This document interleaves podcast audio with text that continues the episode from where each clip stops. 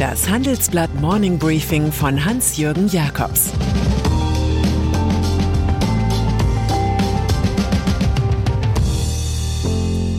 Guten Morgen allerseits.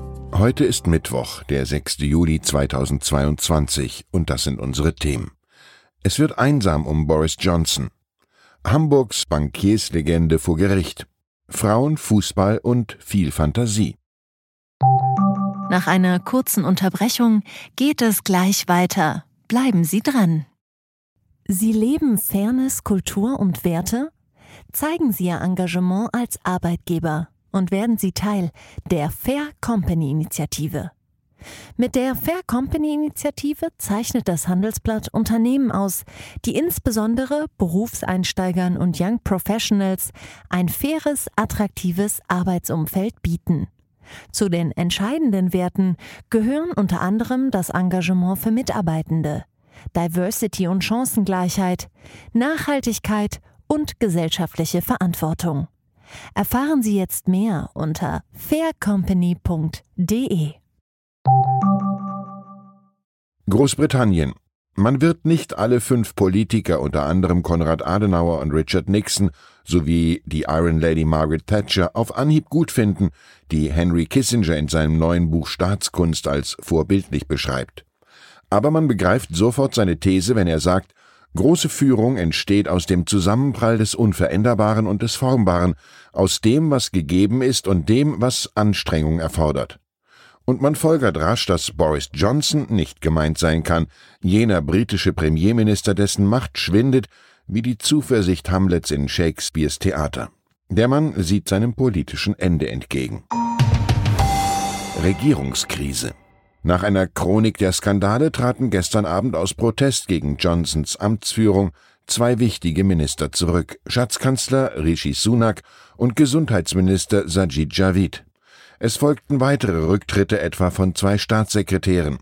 Was erklären die Flüchtenden? Finanzminister Sunak schreibt, dass die Öffentlichkeit zu Recht erwarte, dass die Regierung richtig, kompetent und ernsthaft handelt. Ex-Kollege Javid wiederum kritisiert, dass der konservative Premier auch nach dem jüngst knapp überstandenen parteiinternen Misstrauensvotum keinen Kurswandel einleitet. Er sagte, mir ist klar, dass sich diese Situation unter Ihrer Führung nicht ändern wird. Johnson hatte sich von der Polizei vorhalten lassen müssen, während des Lockdowns mit Partys am Amtssitz gegen Corona-Regeln verstoßen zu haben. Es setzte ein Bußgeld.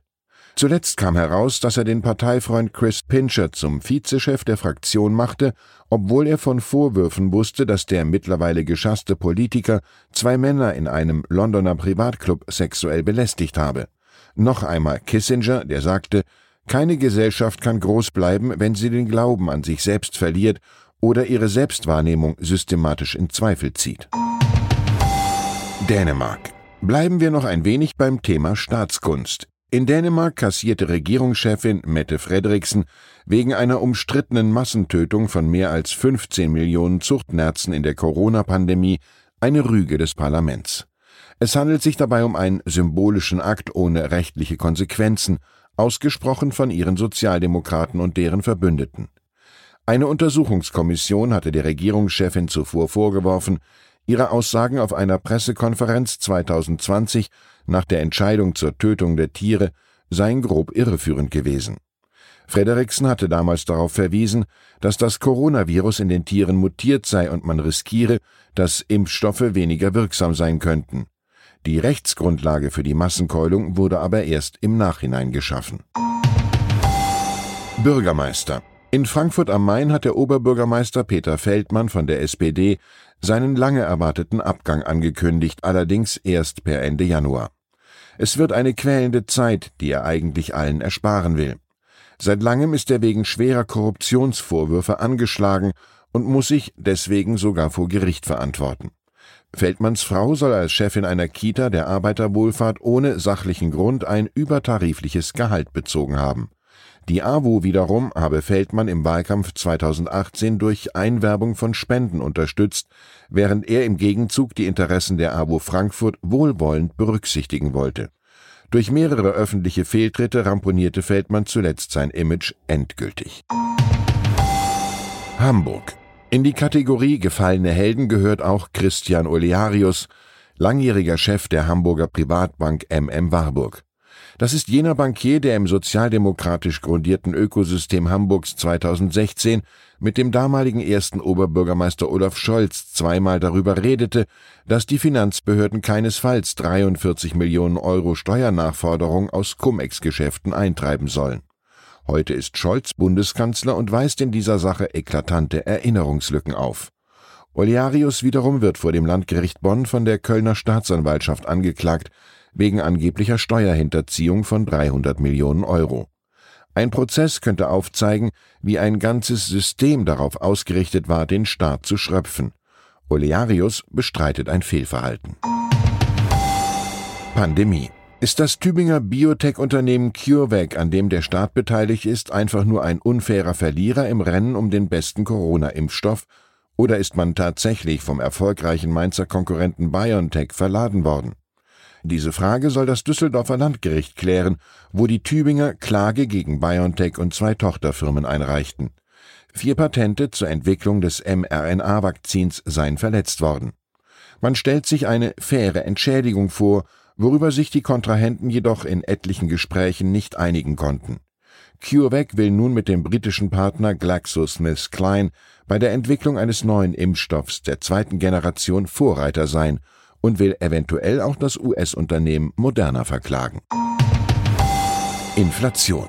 Nach so vielen Krawallthemen endet dieser Wegdienst mit Erbaulichem. Freuen können sich beispielsweise Mitarbeitende in einigen der wichtigsten börsennotierten deutschen Konzerne. Nach unserer Umfrage passen sie ihre Gehaltsbudgets an und gewähren zwecks Inflationsausgleich höhere Löhne.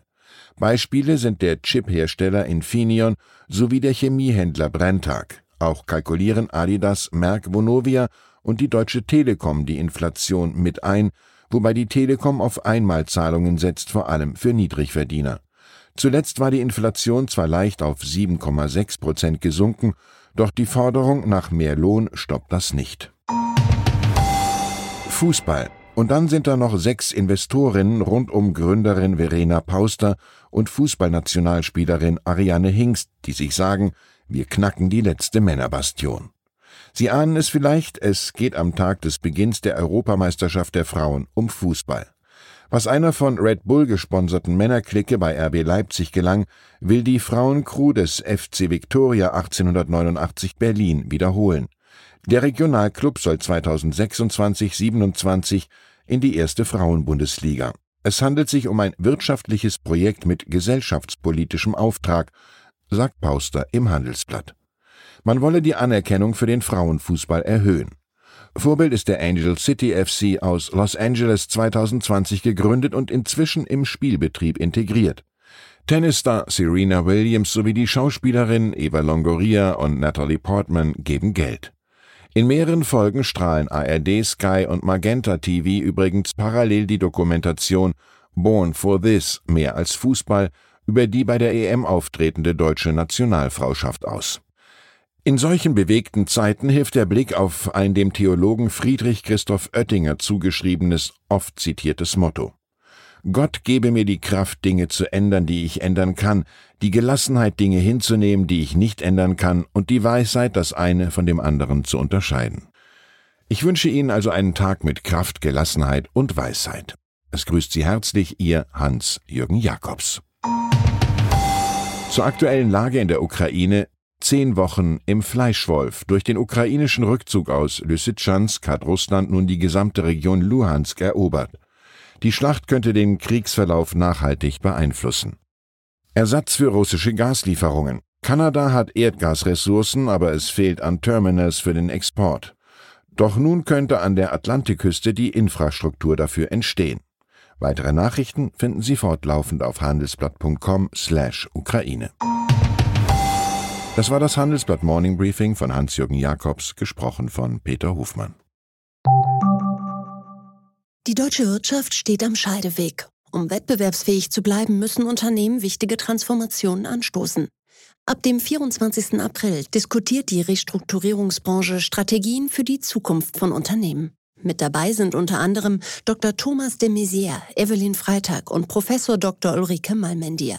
Mit dem Vorteilscode Restrukturierung24 erhalten Sie 15% Rabatt. Alle Informationen finden Sie auf handelsblatt-restrukturierung.de.